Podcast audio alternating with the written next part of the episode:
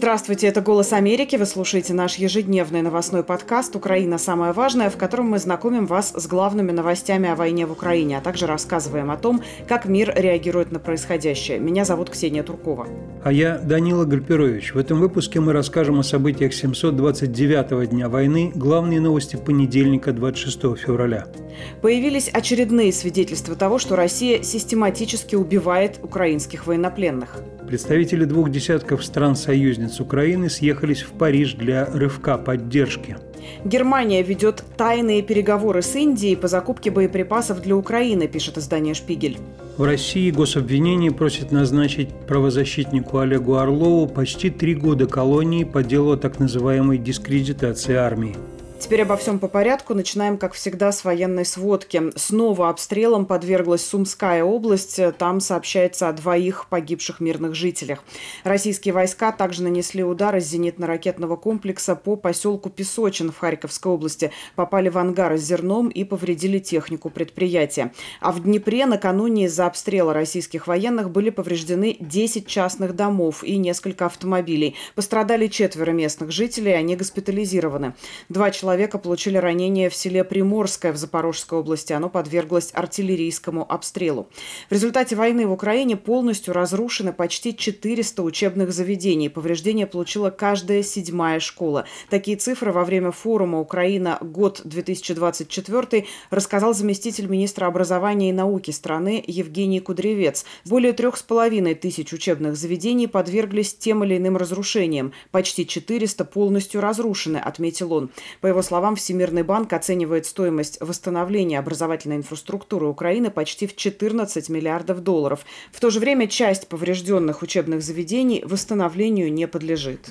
Как мы часто говорим в наших подкастах, Россия уже принесла войной на свою территорию. Прошедшие выходные в понедельник были обстрелы российской территории со стороны Украины. Губернатор Брянской области сообщал об обстреле поселка Белая Березка, где никто не пострадал, как он сказал. Ну и вроде как над Брянской областью уничтожили украинских беспилотник. В то же время в Белгородской области обстреляли села в Шебекинском городском округе, и губернатор Белгородской области Вячеслав Гладков говорит, что велся минометный обстрел села Новая Таволжанка, и там есть вроде как пострадавшие дети. Ну, опять же, когда мы рассказываем об обстрелах э, российской территории со стороны Украины, надо всегда помнить, что из этих российских регионов Украина обстреливалась с 2014 года.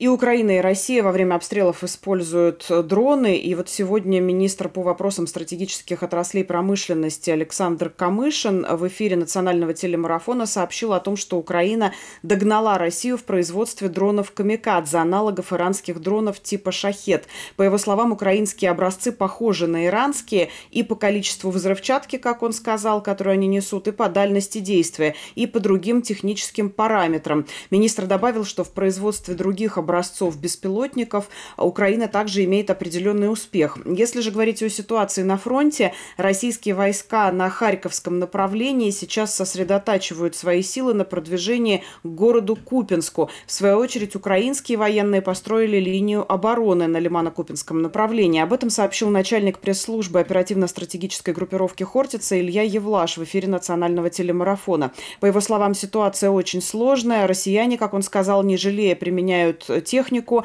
пехоту «Шторм-З», «Шторм-В», мотострелковые подразделения, десантные полки и танки. Россияне пополняют свои подразделения за счет резервов и мобилизованных. Высказывались сомнения о том, что российская армия может все-таки постараться продвинуться в Харьковской области к самому Харькову, но по последним сообщениям очевидно, что усилия такие предпринимаются. Также Россия сообщила, что на Авдеевском направлении российские войска захватили населенный пункт Ласточкино. Это совсем рядом с Авдеевкой, буквально следующий населенный пункт. Украинские войска это не подтверждают. Они говорят, что в Ласточкино они тоже находятся и сопротивляются российскому наступлению. Но очевидно теперь, что Россия и на Авдеевском направлении пытается расширить то, что сначала она предприняла, и захват Авдеевки был не конечной, а, видимо, начальной целью российского наступления, но об этом немножко позже.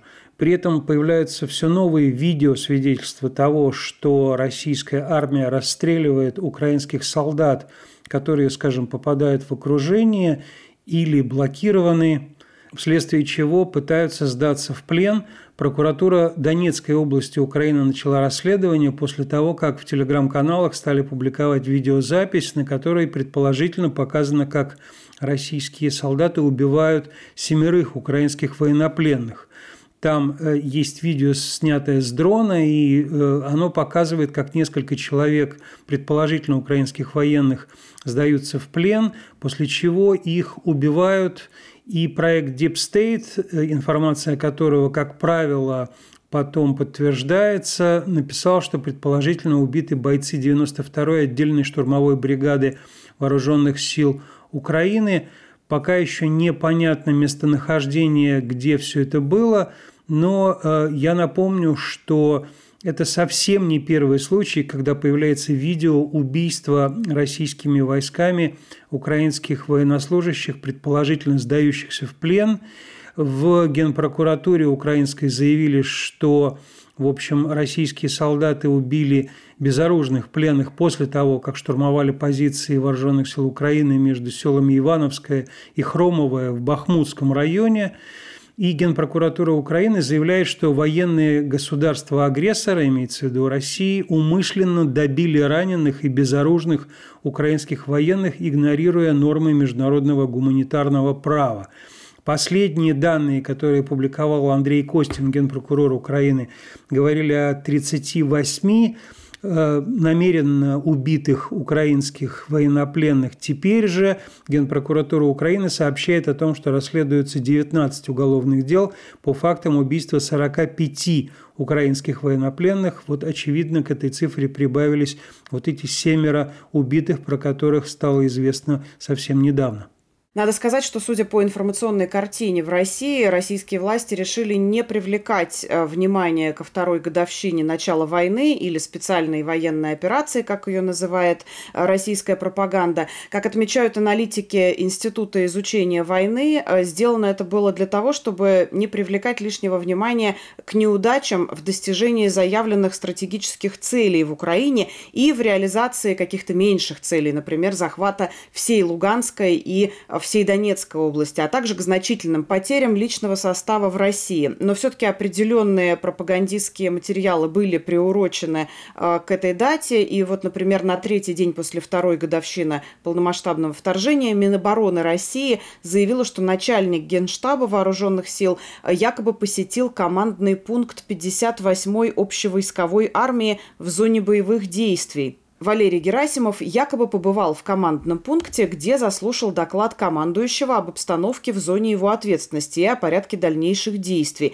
и э, вручил военным награды. Впрочем, из обнародованного видео неясно, где на самом деле был Герасимов и был ли он вообще на фронте, поскольку сначала его показали в самолете, а потом внутри какого-то помещения. Ну и фактически в день э, двухлетней годовщины этого самого полномасштабного вторжения России в Украину Владимир Путин своим указом отнес аннексированные территории Украины к так называемому новому Южному военному округу. Туда включили Запорожскую и Херсонскую области Украины, а также Севастополь, Луганскую и Донецкую области. И понятно, что это еще один механизм закрепления, так сказать, за Россией вот этих вот территорий и размещения там, видимо, военных объектов. В то же время Путин продолжает играть в СССР и восстановил московские и ленинградские военные округа, которые при Советском Союзе существовали. Украинский президент Владимир Зеленский во вторую годовщину вел себя совершенно иначе. Он встретился лицом к лицу с прессой. Это была тяжелая пресс-конференция, встреча лицом к лицу с прессой, во время которой он говорил о трагических потерях украинской армии за два года войны. Он обвинил Россию во лжи когда Путин говорит о том, что какие-то огромные цифры, 300 или 150 тысяч погибших в Украине, он сказал, что 31 тысяча украинских военных погибло в этой войне. При этом, как ты, Ксюша, сказала, по данным украинской стороны, у России потери ну, как минимум в пять раз больше, то есть э, по данным Зеленского у россиян погибли 180 тысяч, а в сумме с ранеными до 500 тысяч, имеется в виду военных. Ну и Зеленский сказал, что есть план на 2024 год, он не стал углубляться в детали, он также говорит о том, что с россиянами не о чем говорить, потому что, цитирую Зеленского, у них был оппозиционный политик, который сидел в тюрьме, Кремль его убил. И где их ответ как общество, как людей? Это же их гражданин, их земляк, и им все равно живут в этих шорах. И, конечно же, имел он в виду Алексея Навального. Также Зеленский сказал, что россияне опять пойдут на выборы. Мы знаем, какой будет результат. Имеется в виду э, президентские выборы Владимира Путина, которые должны уже достаточно скоро состояться, ну и про результат которых никто, собственно, даже не гадает. Ну а в разных странах мира в минувшие выходные прошли акции в поддержку Украины, посвященные как раз второй годовщине начала войны. В США такие митинги прошли в Нью-Йорке, Сиэтле, Лос-Анджелесе и в других городах. Наш коллега Алексей Горбачев работал на акции в Вашингтоне. В Вашингтоне акция прошла в самом центре, у мемориала Линкольну. Собравшиеся потребовали от России деоккупации захваченных территорий и немедленного вывода войск. А США и мировое сообщество люди призвали к продолжению помощи Украине и расследованию совершенных армией РФ военных преступлений. Пришедшие подчеркнули, что война для них началась в 2014 году и затронула каждую украинскую семью.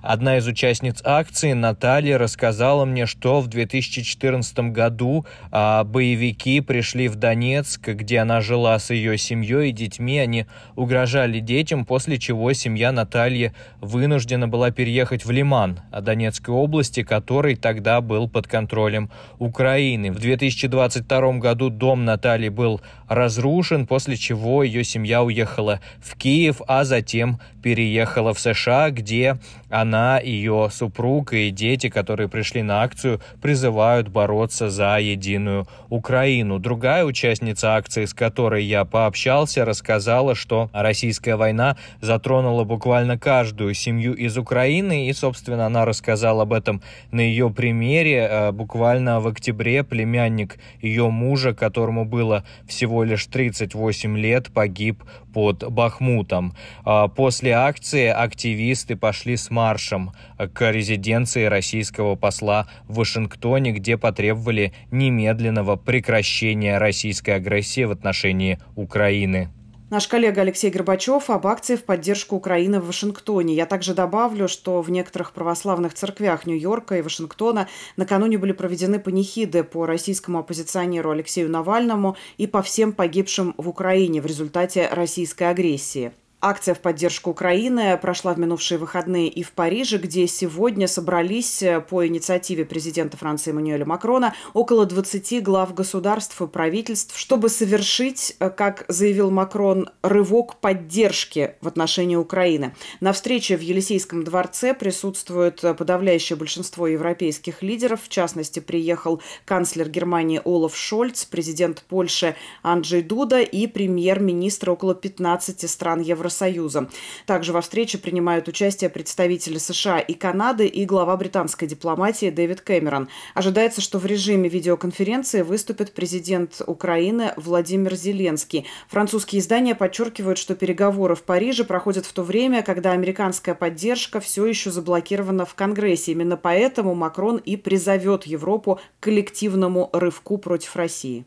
Стоит отметить, что нынешний президент Чехии Петр Павел, который очень сильно поддерживает Украину, также высказывается по поводу будущего развития военных действий в этом году, и он считает, что после так называемых выборов в России Владимир Путин будет добиваться полного контроля над Донбассом, его цитирует чешское радио, и президент Чехии сказал, что война не закончится быстро, потому что ни Россия, ни Украина не способны достичь пока поставленных целей.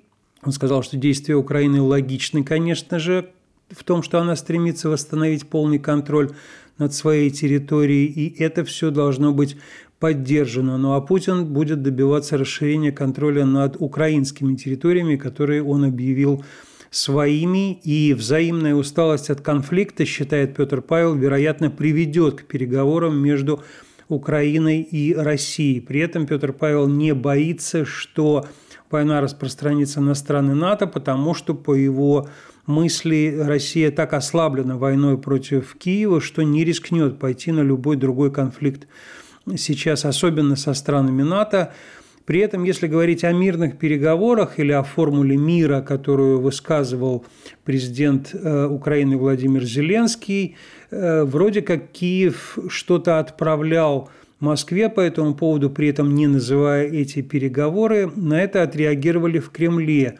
Э, Дмитрий Песков, пресс-секретарь президента России, заявил, что никаких контактов по обсуждению мирного плана по урегулированию ситуации в Украине который будет рассматриваться на конференции в Швейцарии. Напомню, что именно там пройдет международная встреча по формуле мира э, с Москвой никаких консультаций не проводится, и это делает, по словам Пескова, женевский формат как минимум странным.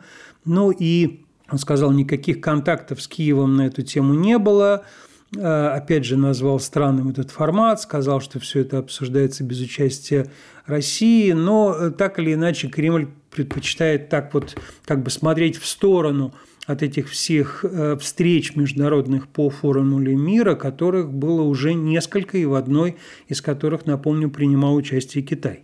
Но пока французский президент Эммануэль Макрон призывает э, Европу к коллективному рывку, э, некоторые европейские лидеры по-прежнему ведут себя довольно осторожно. Канцлер Германии Олаф Шольц выступил категорически против поставки дальнобойных крылатых ракет «Таурус» Украине, ссылаясь на риск втягивания своей страны в эту войну.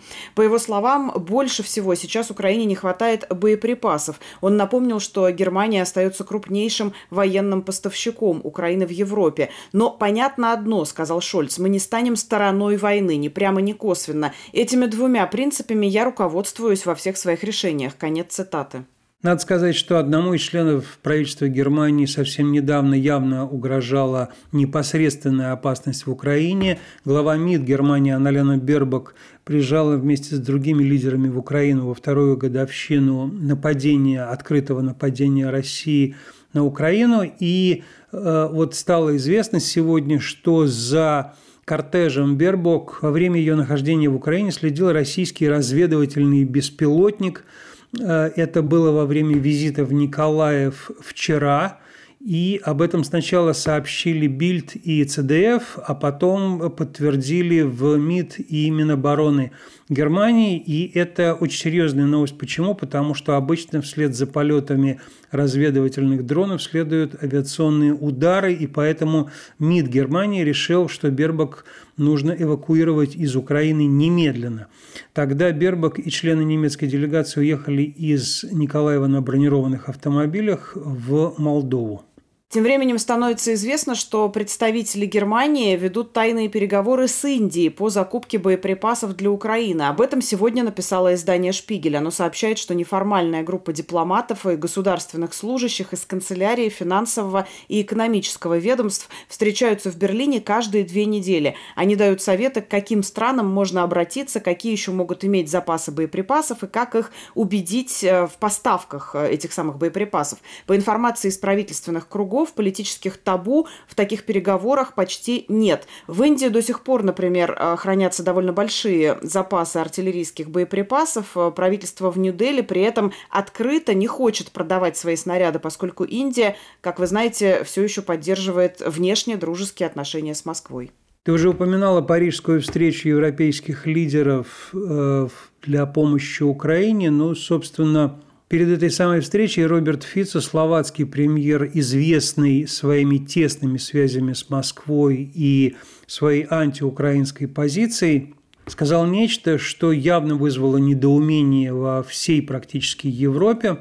На этой встрече в Париже Роберт Фицо по сообщению словацких медиа намерен обратить внимание коллег на то, что, как он считает, несколько стран НАТО рассматривают идею направления своих солдат в Украину. И, как он э, при этом добавляет, однако при этом никто в странах Альянса не говорит о мире. Это очень странно, потому что ни одна из стран э, Североатлантического альянса не говорит о направлении своих военных в Украину, и наоборот, все говорят о том, что Собственно, надо помогать украинской армии боеприпасами ровно для того, чтобы туда не отправлялись военные стран НАТО. Фице при этом говорит, что Словакия не направит своих солдат в Украину, но продолжит оказывать гуманитарную помощь и помощь в разминировании, а также в обучении украинских солдат на территории Словакии.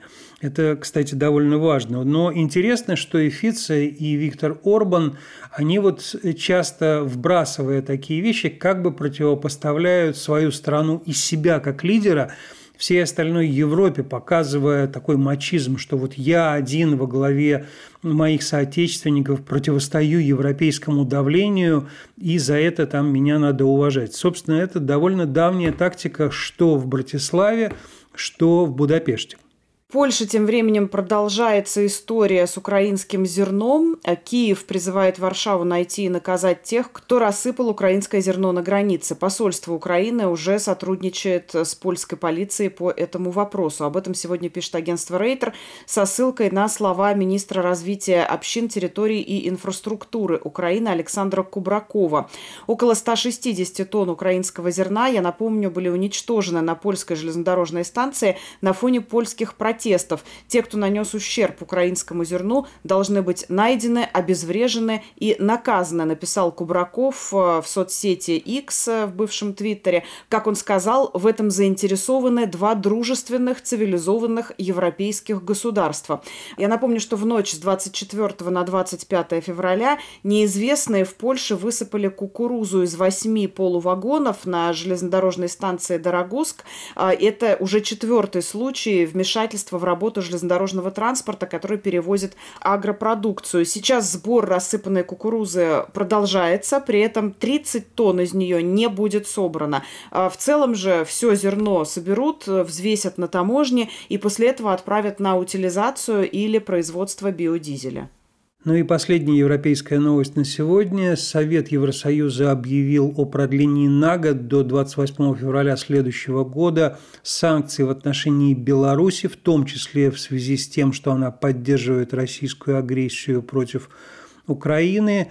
Это очередной раунд санкций, и понятно, что в отношении Беларуси санкции европейские действуют гораздо дольше, чем в отношении Москвы, и там под санкциями, собственно, лидер страны Александр Лукашенко, э, как и под санкциями Соединенных Штатов, но э, Беларусь на это все внимание не обращает, проводит так называемые выборы, именно так называемыми и э, несвободными и несправедливыми выборами парламента и местных органов власти – назвал а, прошедшие выходные выборы Госдепартамент США. Беларусь сказала, что на эти оценки Госдепартамента США она обращать внимания не будет, потому что, например, миссия наблюдателей Шанхайской организации сотрудничества, чтобы вы думали правильно, признала эти выборы прозрачными и демократичными. Но ну, известно, что Беларусь рассматривается Европой и э, странами Запада в целом как соагрессор России в этой войне. Там репрессии идут очень давно, там за слова «Слава Украине» можно сесть в тюрьму и, в общем, за много что еще. Так что режимы в данном случае практически идентичные, и Москва все больше, что называется, склоняет Беларусь к тому, чтобы она гораздо более непосредственно участвовала в войне Москвы против Киева. Но тут мы как раз переходим к нашей постоянной рубрике «Кого, где, за что». Сегодня в России гособвинение попросило назначить правозащитнику Олегу Орлову почти три года колонии общего режима по делу о так называемой дискредитации армии. Ранее его оштрафовали на 150 тысяч рублей, но прокуратура обжаловала этот приговор.